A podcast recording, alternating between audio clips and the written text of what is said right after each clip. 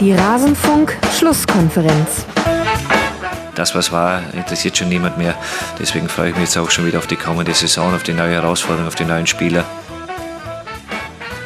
Alles zum letzten Bundesligaspieltag.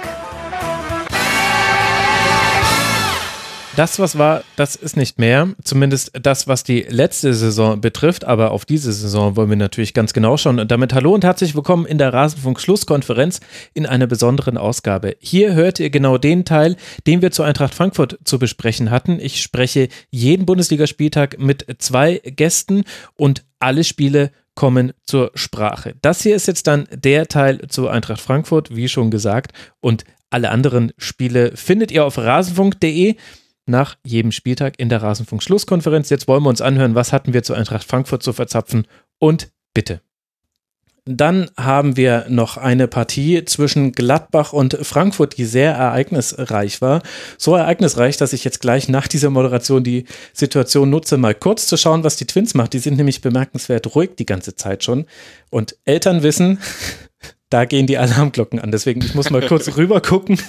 Ich sage aber noch kurz vorher, was in diesem Spiel passiert ist und dann dürft ihr mal kurz für mich übernehmen. Gegen Gladbach führt die Eintracht schon mit 3 zu 1 äh, Toren. Nach äh, zwei Treffern von Silva und einmal Barkok. Davor hatte Stindl per Freistoß das 1 zu 0 geschossen, aber dann, dann ging es dahin. In der 81. Minute fliegt David Abraham mit Gelbrot vom Platz.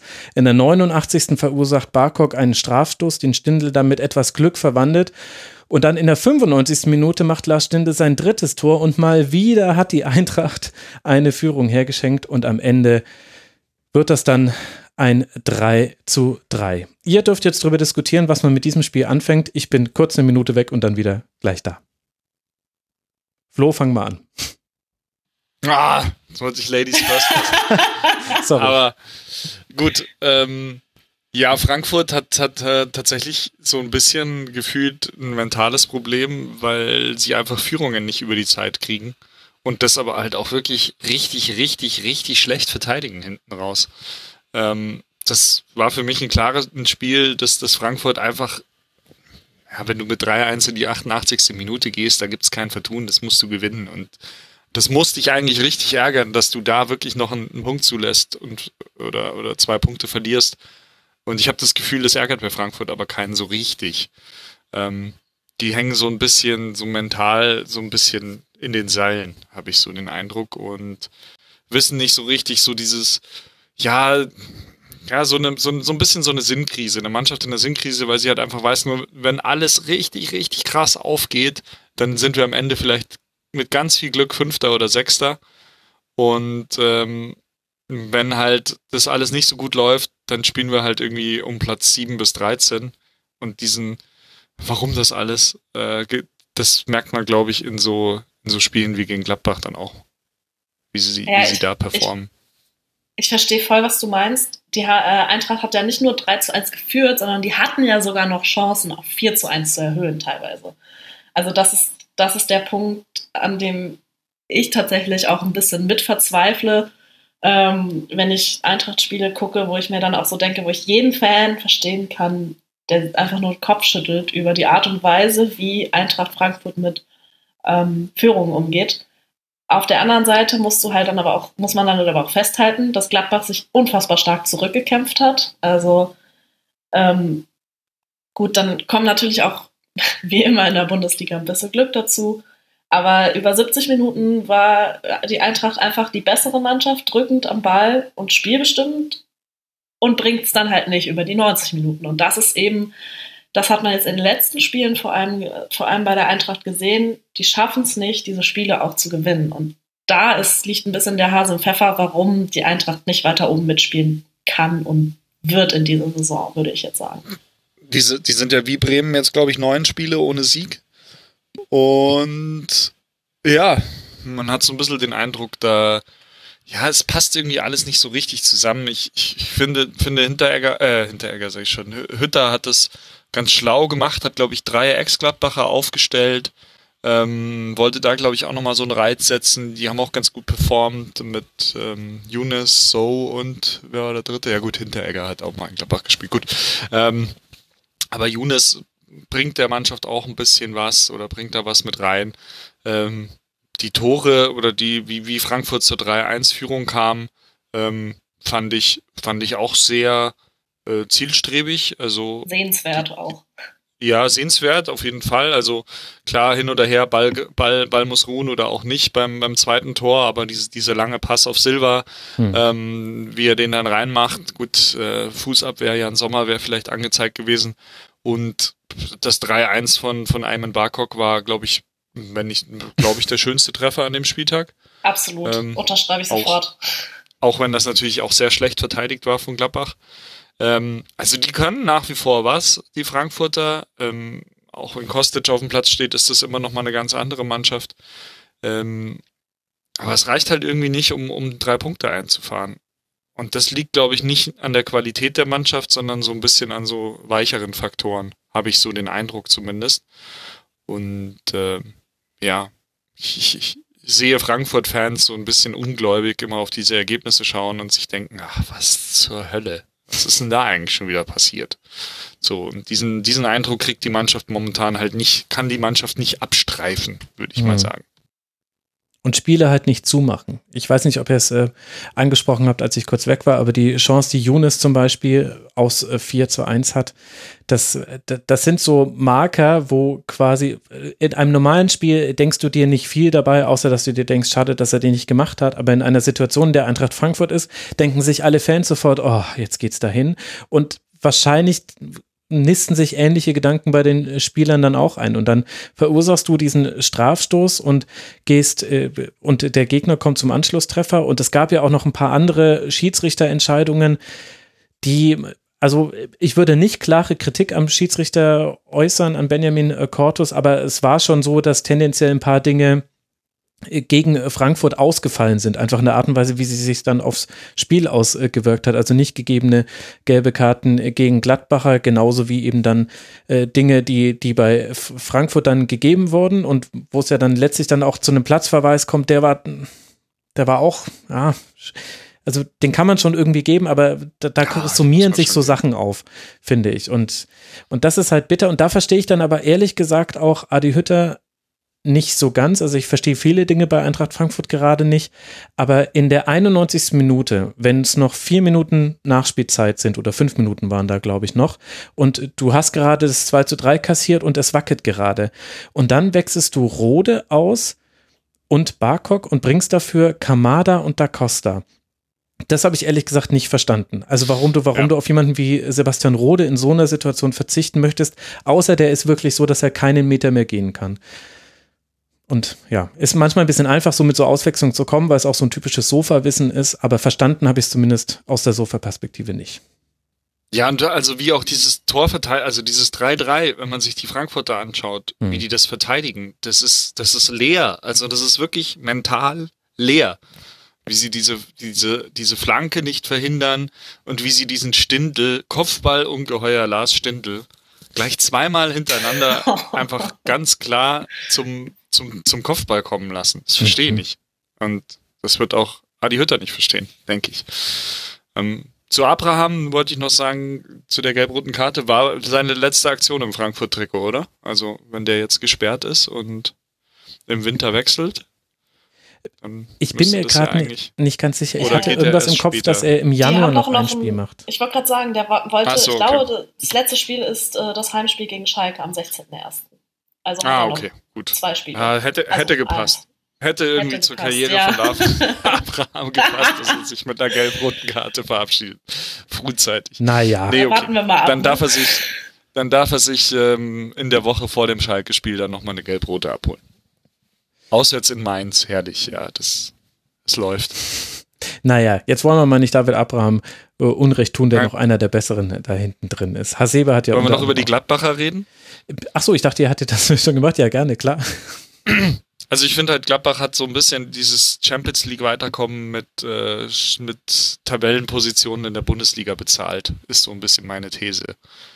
Ich glaube, die haben jetzt auch von den letzten sechs Spielen nur eins gewonnen. Mhm. Vier ja. Unentschieden, glaube ich. Und das war gegen Schalke. Also ja, das zählt quasi nicht. Es tut mir leid, aber. Das ist so wie in der A-Klasse, wenn du am Ende die Mannschaft rausrechnet. bis wir auf Schalke drauf haben? Ja, ja, ja, ja, okay. ja, aber so eine kleine Ouvertüre muss schon mal hier und da sein. Ähm, Ja, das wird halt jetzt spannend zu sehen sein, wie, wie Gladbach da weitermacht im, im Januar, dann auch mit, mit äh, Man City vor der Brust, oder? Die spielen gegen Man City. Ähm, mhm. Ja. Und äh, ob sie es dann halt wirklich wieder schaffen, dann Tuchfühlung eben zu den, zu den Wolfsburgs und Dortmunds aufzunehmen in der Tabelle oder ob sie dann halt eher so zwischen Platz 6 und 10 weiter rummeandern. Momentan sind sie, glaube ich, Achter. Mhm, genau. Also ich muss sagen, ich fand Gladbach in dem Frankfurt-Spiel so unfassbar müde und träge, wie ich sie schon lange nicht mehr gesehen habe, zumindest in der ersten Halbzeit. Mhm. Ähm, das macht mir ein bisschen äh, Hoffnung auf eine Pokalsituation von Elversberg. Entschuldigung. Nein, Quatsch. Ähm, ich ich freue mich tatsächlich auf dieses Pokalspiel, weil äh, das ist so ein wirklich so ein Spiel, wo Gladbach unfassbar aufpassen muss. Äh, nicht nur, weil Elversberg bei mir quasi um die Ecke ist, ähm, aber ey, ich, ich, bin, ich bin so gespannt, was da am 22.12., weil es ist ja jetzt noch mhm. passiert. Also wirklich. Ja. Ja, also Gladbach, da kann man eine gewisse Müdigkeit nicht abstreiten. Es geht jetzt dann auch zu Hause gegen Hoffenheim. Das ist jetzt auch nicht ein Spiel, wo du dich zurücklehnen kannst und da auf jeden Fall den Dreier einfährst. Und den Dreier braucht ja Gladbach. Das hat ja Flo gerade schon angedeutet. Aktuell Platz 8. Man hat mit 18 Punkten zwar genauso viel wie Union auf Platz 6, aber das ist dann ja erstmal die Europe Conference League, na egal, also der neue Wettbewerb, auf den man sich äh, schon sehr freuen äh, kann da möchte man ja vielleicht noch äh, mehr erreichen. Das heißt, da wäre dann schon ein Sieg gegen Hoffenheim dringend geboten und dann geht es ja eben nach Elversberg. Ich glaube, man war sehr froh in diesem Spiel, dass man mit Lars Stindl einfach ein Phänomen hat. Das kann man jetzt, glaube ich, so sagen. Egal in welcher Mannschaft er gespielt hat, er hatte immer eine so große Bedeutung und immer war die Bedeutung, zumindest für mich als Außenstehenden, ein Mühe größer, als ich es vorher gedacht hätte. Also Lars Stindl war ja immer schon ein talentierter Spieler, aber wieder bei Hannover 96 auch in den schlechtesten Spielen manchmal seine Tore gemacht hat, wie er bei Gladbach auch jetzt eben hier zum Beispiel ein Spiel schon alleine wesentlich gestaltet, auch wenn natürlich noch andere die Bälle auf ihn spielen müssen, das ist schon klar, aber auch von der ganzen Art, wie er spielt. Also Lars Stindl merkt man am wenigsten an, dass es da vielleicht in dieser Saison noch andere Themen gab, wie eben kommen wir gegen, nach einer Niederlage gegen Real noch weiter nachdem wir vorher unglücklich gegen Inter verloren haben, dem merkst du es gerade am wenigsten an. Das ist schon wirklich krass, muss ich sagen. Was wir bei dem Spiel jetzt tatsächlich vergessen haben, sind die Kopfverletzungen, die immer wieder Thema sind. Also ich erinnere mich an die erste Szene, ja. wo Trapp äh, behandelt werden muss. Und das war nicht die einzige. Ich, Max, du bist da mehr im Thema, aber ich wollte das noch mit einstreuen. Genau, also in der achten Minute trifft Trapp mit seinem Körper am Kopf, nachdem er von Player leicht gestoßen wurde. Das war eine der Szenen, wo man eventuell gelb für einen Gladbacher hätte geben können. Und in der 48. Minute trifft dann Player bei einer Flanke Abraham mit der Schulter am Kopf. Der muss äh, behandelt werden, spielt eine Minute später den nächsten Kopfball. Und es gab, glaube ich, sogar noch eine dritte Szene, die ich mir gar nicht aufgeschrieben äh, habe. Aber ja, das ist auf jeden Fall ein, ein Thema. Genauso, ja, werden wir gleich ja bei Schalke auch noch dazu kommen. Aber Bougelab, der am Sonntagabend äh, schlimme Kopfverletzungen erleidet, bis Montagmorgen Kopfschmerzen hat, laut Manuel Baum, trotzdem dann am Mittwochabend spielt. Es kann natürlich sein, dass das medizinisch alles wunderbar ist, weil man kann das in diesem Zeitraum schon diagnostizieren. Also man sagt so, also 24 Stunden bis 48 Stunden nach einer Kopfverletzung kann man dann schon mit einer hohen Wahrscheinlichkeit sagen, mit gewissen Tests, ob jetzt hier Anzeichen einer, einer Gehirnerschütterung vorliegen. Aber es wirft zumindest Fragen auf. Und das Spiel hat da auf jeden Fall dazugehört. Und jetzt sind gerade alle sensibilisiert wegen dem schlimmen Vorfall mit Mark Uth am Wochenende und aber auch, weil das IFAB gerade jetzt die Testphase angekündigt hat für eine weitere Einwechslung bei Kopfverletzungen, wurde ich auch auf Twitter mehrfach nach meiner Meinung gefragt. Auch ganz viele Leute haben mir den Link geschickt. Danke. Ich äh, hatte da sogar schon ein paar Informationen drüber, bevor das jetzt alles jetzt beschlossen würde. Das wird am eigentlichen Problem nicht ansetzen. Das eigentliche Problem ist immer noch, dass du zur Diagnostizierung einer Kopfverletzung Zeit brauchst und Ruhe und dass du diese Aufgabe eigentlich nicht den am Spiel Involvierten überlassen darfst, sondern eigentlich muss das eine neutrale Instanz übernehmen und es muss extra Leute geben, die da auch einen Blick für haben. Denn ich, äh, ich achte da ja sehr genau drauf und was Szenen, die mir wirklich früher immer durchgerutscht sind und die ich jetzt zu sehr, sehr häufig sehe, weil ich darauf achte, sind Szenen, in denen jemand am Boden ist an der, an der Grätsche, äh, die Grätsche ansetzt und dann aber am Kopf getroffen wird. Mit dem Knie, mit dem Fuß. Das passiert so oft im Spiel. Und das heißt ja nicht, dass jeder dieser Spieler raus muss. Aber es muss da genauer drauf geguckt werden von einer neutralen Instanz. Und da bilden sich ganz viele Anschlussprobleme. Also wie willst du das in den unteren Ligen abbilden? Wie geht das von den Räumlichkeiten her in, in Stadien? Was, was machen wir, wenn das mal im WM-Finale passiert? Aber das, was da jetzt gerade vom IFAB erstmal als Testphase angekündigt wurde, kommt A viel, viel, viel zu spät und B ist es, es setzt es noch nicht beim Problem, bei der Lösung des Problems an, bei der Ursache des Problems. So, jetzt ist Word. es. So, und ich soll euch noch von den Kindern was ausrichten. Also denen geht's gut. Die haben mich völlig entgeistert gefragt, so lange dauert so eine Sendung, weil die dachten, ich wäre fertig, als ich rübergekommen bin. ich so, ja. Wir laufen gerade warm. ja, wir laufen gerade warm. Naja, aber dann machen wir doch mal auch schnell weiter. Ich denke, Klar. nicht nur die Zwillinge werden das begrüßen, wenn wir jetzt über Arminia Bielefeld gegen den FC Augsburg äh, sprechen. Äh, das war ein kinderfreundlicher. Und damit endet unser Teil zu Eintracht Frankfurt aus der dieswöchigen Rasenfunk-Schlusskonferenz. Wenn euch auch die anderen Spiele interessieren oder der Schwerpunkt, den wir reihum auf jeden Verein einmal legen in der Bundesliga-Saison, nein, sogar häufiger als einmal, dann könnt ihr gerne auf rasenfunk.de mal in die aktuellste Schlusskonferenz reinhören. Es gibt außerdem noch das zeitlose Tribünengespräch und immer wieder Kurzpässe im Rasenfunk findet also jeder etwas, der sich für Fußball interessiert und der Lust auf das Medium Podcast hat. Ich danke für eure Aufmerksamkeit, würde mich freuen, wenn ihr auch an anderer Stelle mal reinhört. Bis bald mal wieder hier im Rasenfunk. Macht's gut. Ciao.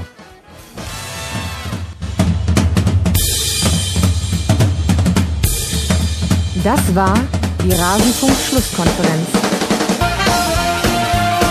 Wir gehen nun zurück in die angeschlossenen Funkhäuser.